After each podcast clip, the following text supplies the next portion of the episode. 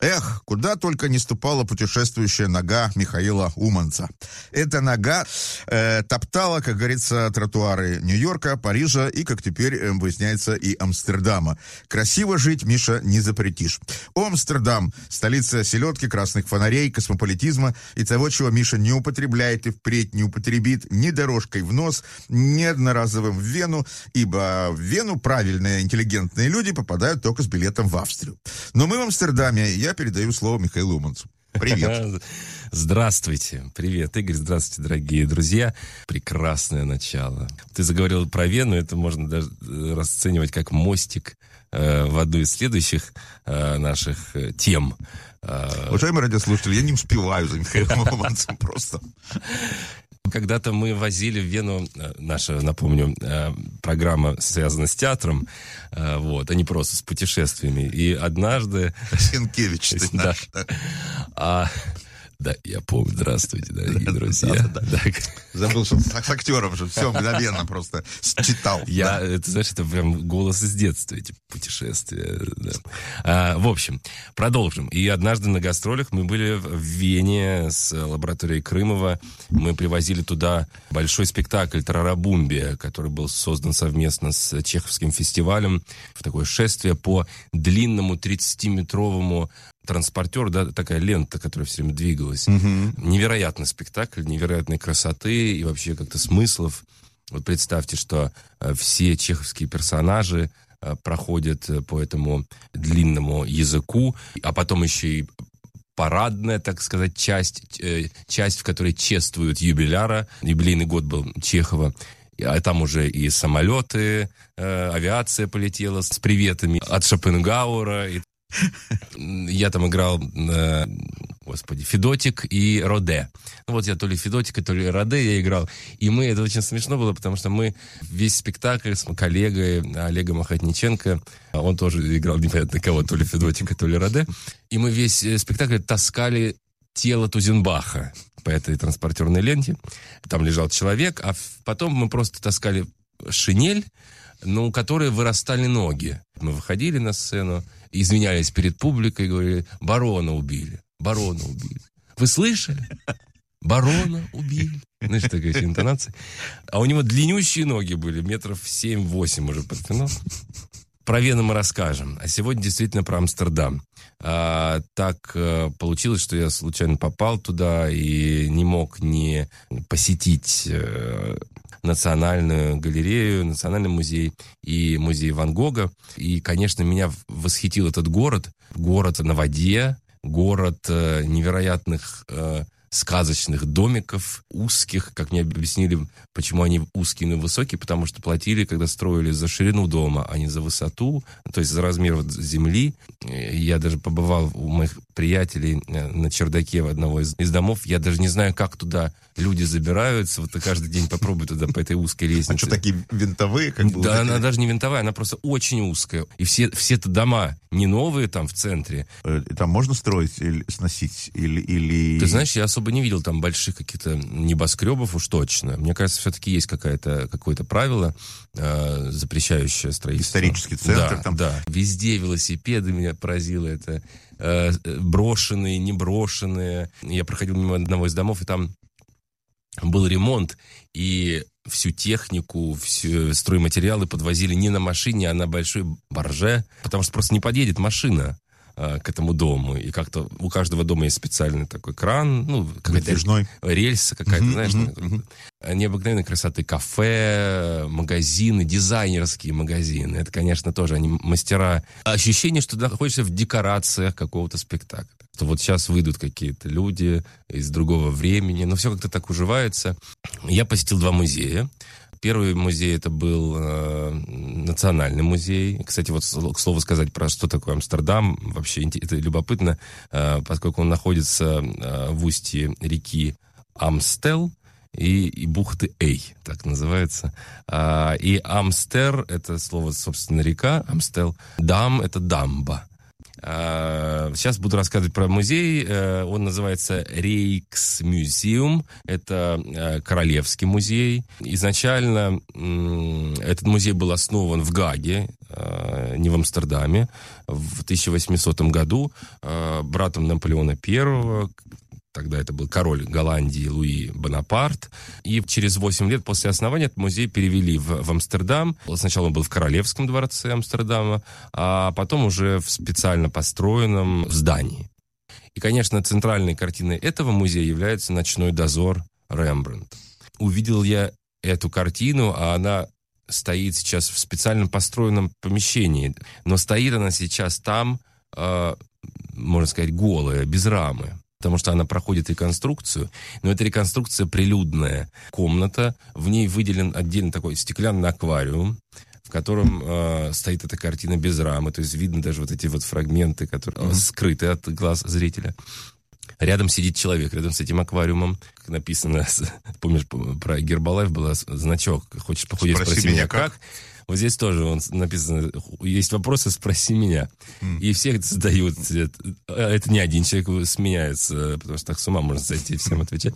А, но довольно увлекательно они рассказывают, почему так картина находится, что с ней происходит и когда это все закончится.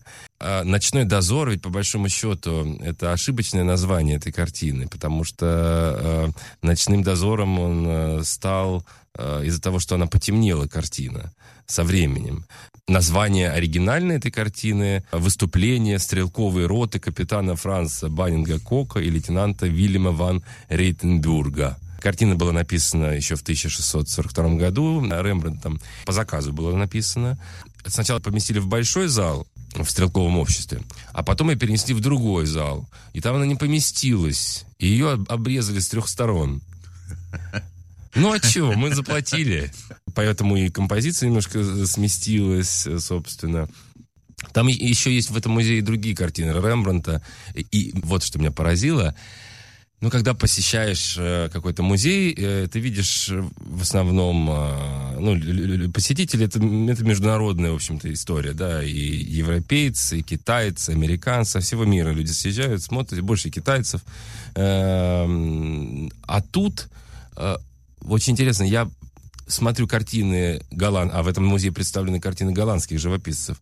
Я смотрю на эти картины и обращаю внимание, что посетители этого музея как будто бы сошли с этих картин. Ну, то есть это местные какие-то жители, голландцы. Угу. И у них лица а, вот абсолютно вот этих людей. То есть тип тоже? Да, тип. Это очень интересно. Я как-то вот ну, как-то давно не улавливал такую историю, ну, вот, вот такое ощущение, что ой, смотришь и видишь э, человека. Может быть, кстати, может быть, кто-то, э, иностранцы, посещая русские музеи, там, в Третьяковку или там в Питере, увидят тоже какое-то сходство. Потому что я в других странах такого не видел. Но, ну, как, ну, Просто вот голландцы, жители севера, они как-то вот внешне отличаются. Угу. Какие-то носы, э, э, вытянутые лица. Ну, вот я говорю, как будто бы смотришь, как будто вот с, с э, картины Рембрандта сошли они. Вот. Да, э... просто туда зашли сначала. Да, да.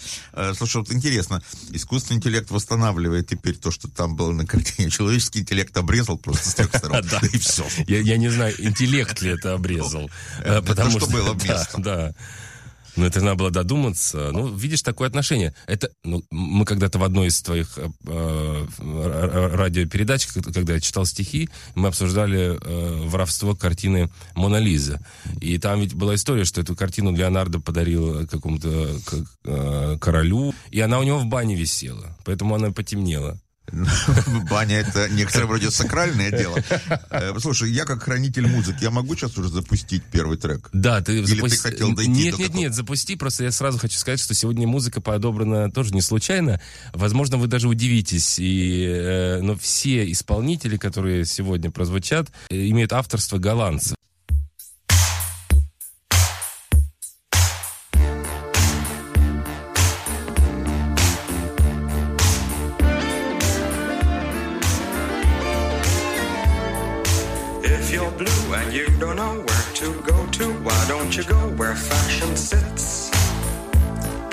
The ritz. Different types who wear a day coat, pants with stripes and cutaway coat, perfect fits. Putting on the Ritz. Dressed up like a million dollar trooper. Trying hard to look like Gary Cooper. Come, let's mix where Rockefellers walk with sticks or umbrellas in their midst. Putting on the Ritz. Have you seen the well-to-do up and down Park Avenue on that famous thoroughfare with their noses in the air? High hats and arrow collars, white spats and lots of dollars, spending every dime for a wonderful time. If you're blue and you don't know where to go to, why don't you go where fashion sits? Putting on the Ritz. Different types who wear a day coat, pants with stripes and cutaway coat, perfect fits. Putting on the Ritz. Dress up like a million dollar trooper. Trying hard to look like Gary Cooper.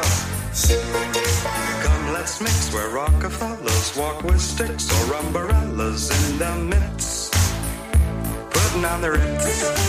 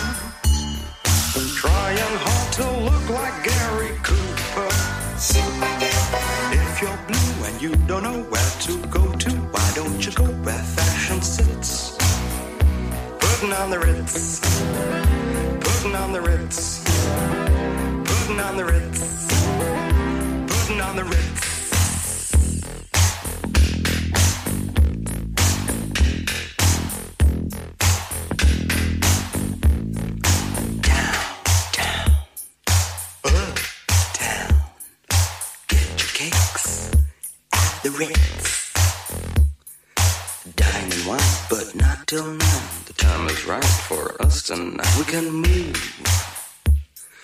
Move to the rhythm we can.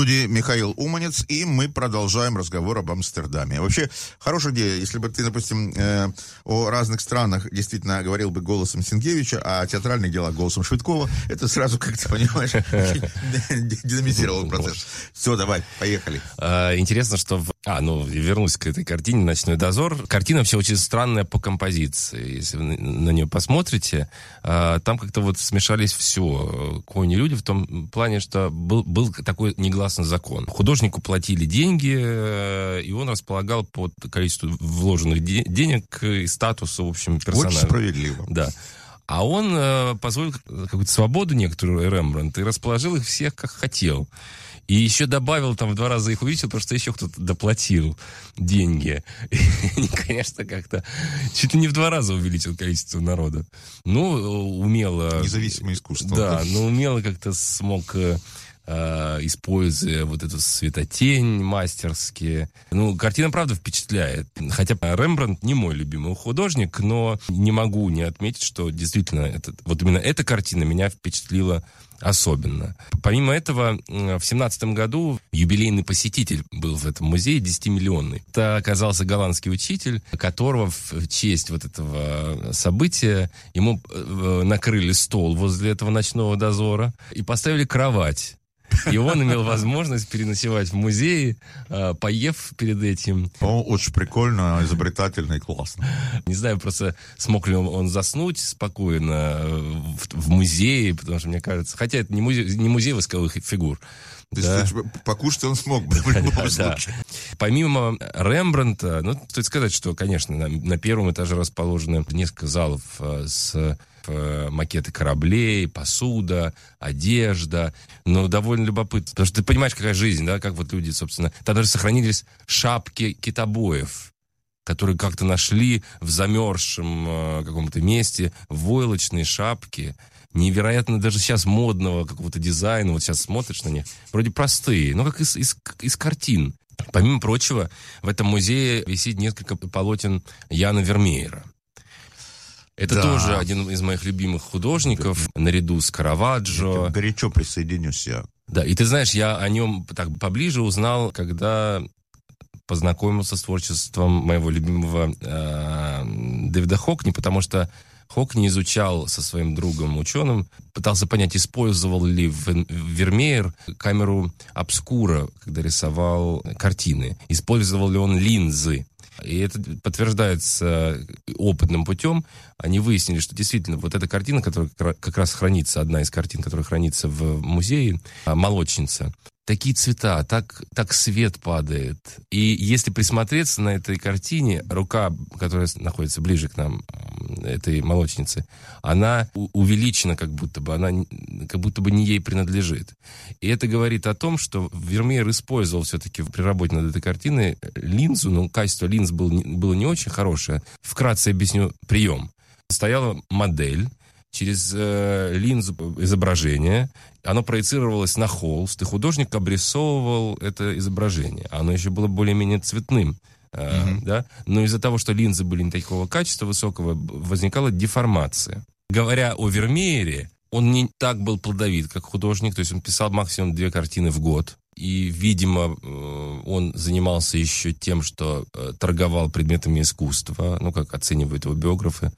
А, жил в, в большой довольно квартире своей тещи, переехал после женитьбы, там, пятикомнатная квартира, была мастерская. Он также занимался оценкой Э, э, произведения искусства.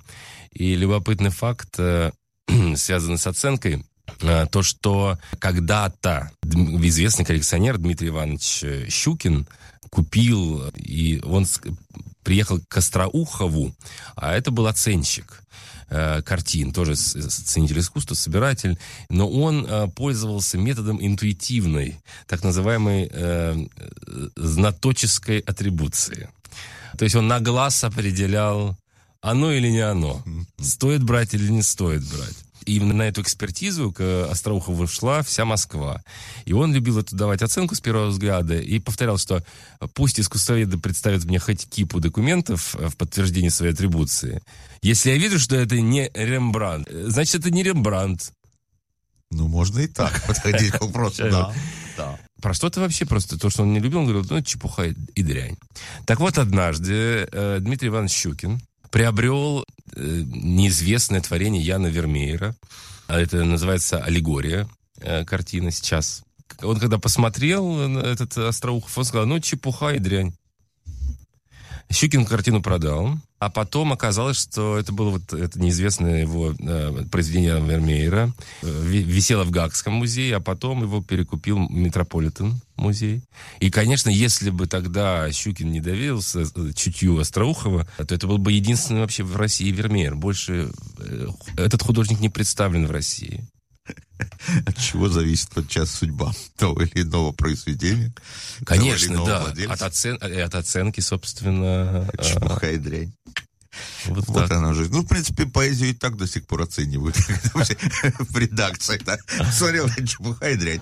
Интересно еще про Вермеера, при том, что он был довольно известный э, художник при жизни и продавал свои картины довольно дорого. Потом как-то слава его подутихла, и заговорили о нем э, еще и после того, как разразился скандал. Его часто подделывали. И есть известнейшая история. 20 да, Мегеран, который умудрился нарисовать картину в стиле Вермеера, продать Герману Герингу, назвал эту раб- работу «Христос и судьи», продал за огромные деньги, это миллион шестьсот тысяч э, гульденов. И когда освободили Голландию, когда, вот, в общем-то, в коллекции Геринга нашли эту картину, американцам не составило труда узнать, кто продавал. Тогда Голландия сказала, ах ты, Мегерин распродавал наши... И тут он уже в, в тюрьме сказал, да что вы, нет, я, это все подделки, я вообще это... Принесите мне кисточки и краски, я это все сделаю. И он подтвердил, и так появилась его последняя картина «Молодой Христос, проповедующий в храме», или э, «Иисус среди книжников». За шесть недель он э, написал эту картину, и, конечно, потом его все-таки осудили за подделку, а не за Но это лучше было, чем э, предательство Родины. Это лучше. Он просил даже краски, чтобы писать там картины. В итоге ничего не смог написать в тюрьме, и через там год или через два умер э, из-за того, что принимал только наркотиков всю жизнь много и алкоголя. У него есть чудесная его авторская картина, маленький такой набросок «Олененок», а, который является очень популярным среди художников, среди тех, кто учится живописи, а, умение вот так нарисовать. Он очень тонко, собственно. Ну, слушай, действительно, чтобы научиться писать, подделывать картины, нужно как-то чувствовать. Ну, быть художником да. замечательно.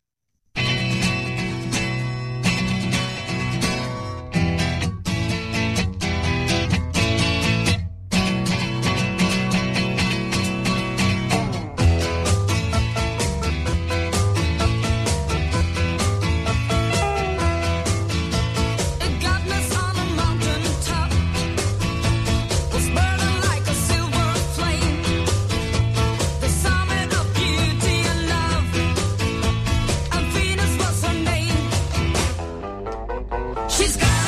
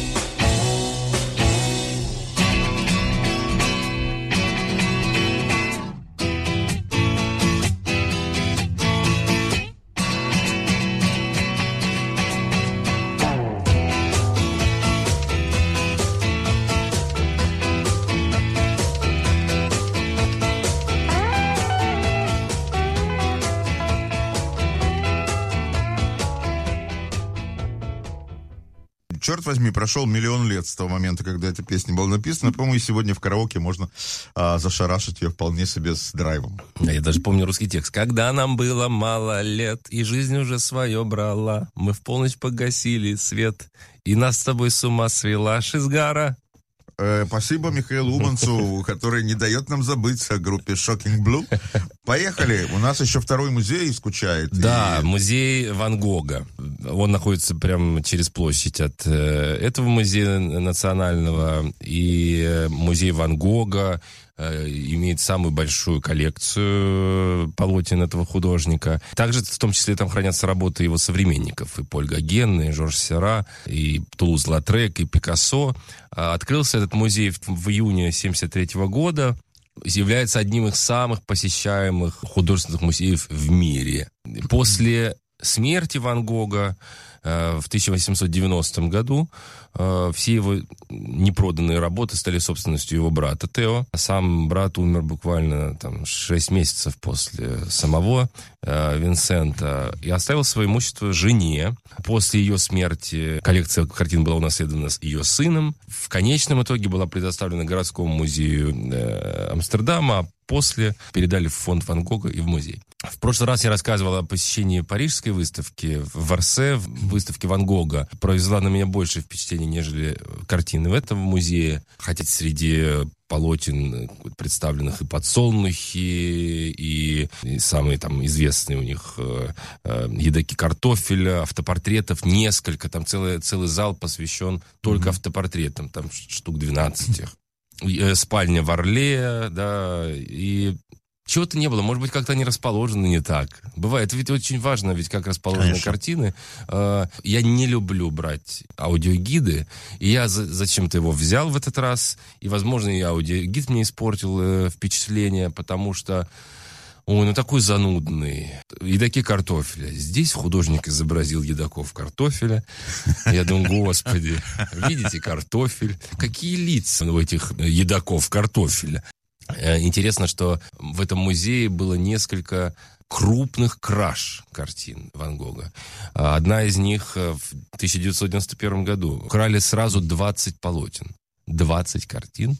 В том числе эти несчастные едоки картофеля. Вот интересно, как они планировали, они что, как сдавать? Они успели убежать из музея, эти воры, но через 35 минут все картины были найдены в, э, в машине. А, Три картины «Пшеничное поле с воронами», да, натюрморт с Библией и натюрморт с фруктами, они были сильно порваны. И поразительно, что им дали там по 6 лет максимум, этим людям, которые испортили. Я считаю, что это вообще очень серьезное преступление все-таки. Также в 2002 году а, были похищены две картины Ван Гога. Это «Вид на море» у Схенвингена. А интересно, да, что вот есть изображение этого моря. Это мне понравилось. Там есть рядом с этой картиной стоит увеличительное стекло и э, репродукция под увеличительным стеклом. И можно разглядеть на краске крупинки песка, потому что он на побережье писал эту картину, и ветер дул. И ты видишь эти крупинки песка, которые попали в краску. И это как-то связывает уже с Ван Гогом. Не знаю, вот это Это ощущение хорошая, конечно, Да. идея. Я прям интересная, да. почу- почувствовал. Э, Ван Гог, понятно, что это большой, крупнейший художник, но вот все-таки это ажитация с э, продажей э, с аукционов за какие-то совершенно немыслимые деньги. Это, в общем, рекламная история, э, потому что вот, ну, ну, не, не могут стоить картины даже замечательных художников, даже замечательно исполненные, а таких астрономических сумм. Почему именно Ван Гог самый дорогой художник? Ну, во-первых, это инвестиция. Люди не только в картины вкладываются, и в вино люди вкладываются. Покупают вино, а через э, 10 лет продают дороже. Но произведение искусства, это, знаешь, это предмет интеллектуального труда. Все-таки таких картин больше никто не напишет, только если там э, э, гениальный копиист, поддельщик, Наверное. да, не сделает копию точно. Не знаю, но это же все относительно в нашем мире. Для меня загадка, почему э, NFT произведение искусства столько стоит, не имеющее даже плоти, э, а, но имеющее только порядковый номер. А здесь все связано и с э, личностью художника. это ведь не просто Ван Гог. В- Не, продается биография художника, Биография. его трагедия, все продается. Трагедия, но Когда. еще ведь э, и, прости, манера письма. До Ван Гога так никто не писал. Ну, так никто не, не, не мыслил, что может быть вдруг э, небо быть э, такого цвета, желтого или там зеленого. И Оно было синее, небо. Какое оно желтое? Сказал бы обыватель э, до Ван Гога. И наверняка поначалу все так и говорили. Ну, это сумасшедший. он прав. Сумасшедший. А у него был... Ну, кто так вот спиралями пальцем водит по э, холсту, и, и кто так картины пишет? А создается ощущение ветра, этих вот э, полей. Повторюсь, я не являюсь его поклонником, как и поклонником Рембрандта. Я люблю современное искусство. Я говорил о том, что мне нравится э, и, и Вермеер, да, Вермеер, Караваджо. Э, но Ван Гог не входит в список моих любимых художников. Но когда ты смотришь это поле с воронами, ты слышишь этих ворон, ты слышишь этот ветер, ты чувствуешь этот э, э, воздух. Ну, продают. Продают, значит, покупают. Покупают, да. Но тут же, прости, но все хотят иметь дома у себя или там в коллекции такую картину.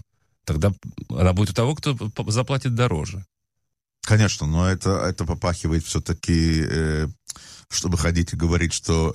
А, либо чтобы запереть в сейф, и этого никто больше не видел. Это какой-то фильм был, э, где хранил... э, Дж- Джеффри Раш играл в этом фильме, где он хранил картины, э, суперколлекцию какую-то, и Магрита, и Ван Гога у себя в сейфе в большом такой комнате. Его обманула девушка и украла все эти картины в какой-то момент. А, Но либо это, Да. либо такое тщеславие у меня есть. Пойдемте посмотрим, у меня висит. Как в обоих случаях, я не знаю, это какая-то все-таки аномалия.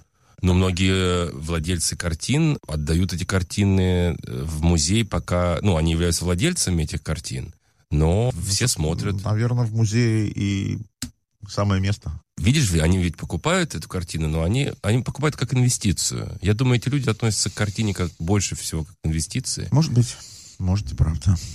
Ну, я не люблю конспирологию, но, знаешь, многие говорят, что уже оригиналов вообще в музеях осталось очень мало, и все, все в частных коллекциях, вот в таких сейфах и, и стоит, висит, где приходят такие люди, э, смотрят.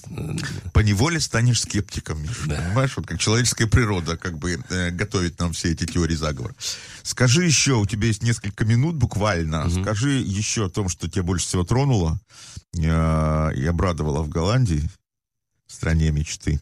Ну, я не скажу, что это страна мечта, но я был только в Амстердаме. Мне действительно э, понравилось, что этот город максимально приспособлен и удобен для жизни. Это связано и с транспортом, и вообще с его как-то вот э, строением.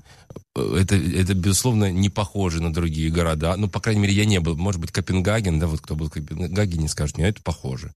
Поскольку там, может быть, И домики. я надеюсь, что у тебя скоро будет возможность Но мне убедиться, бы очень хотелось.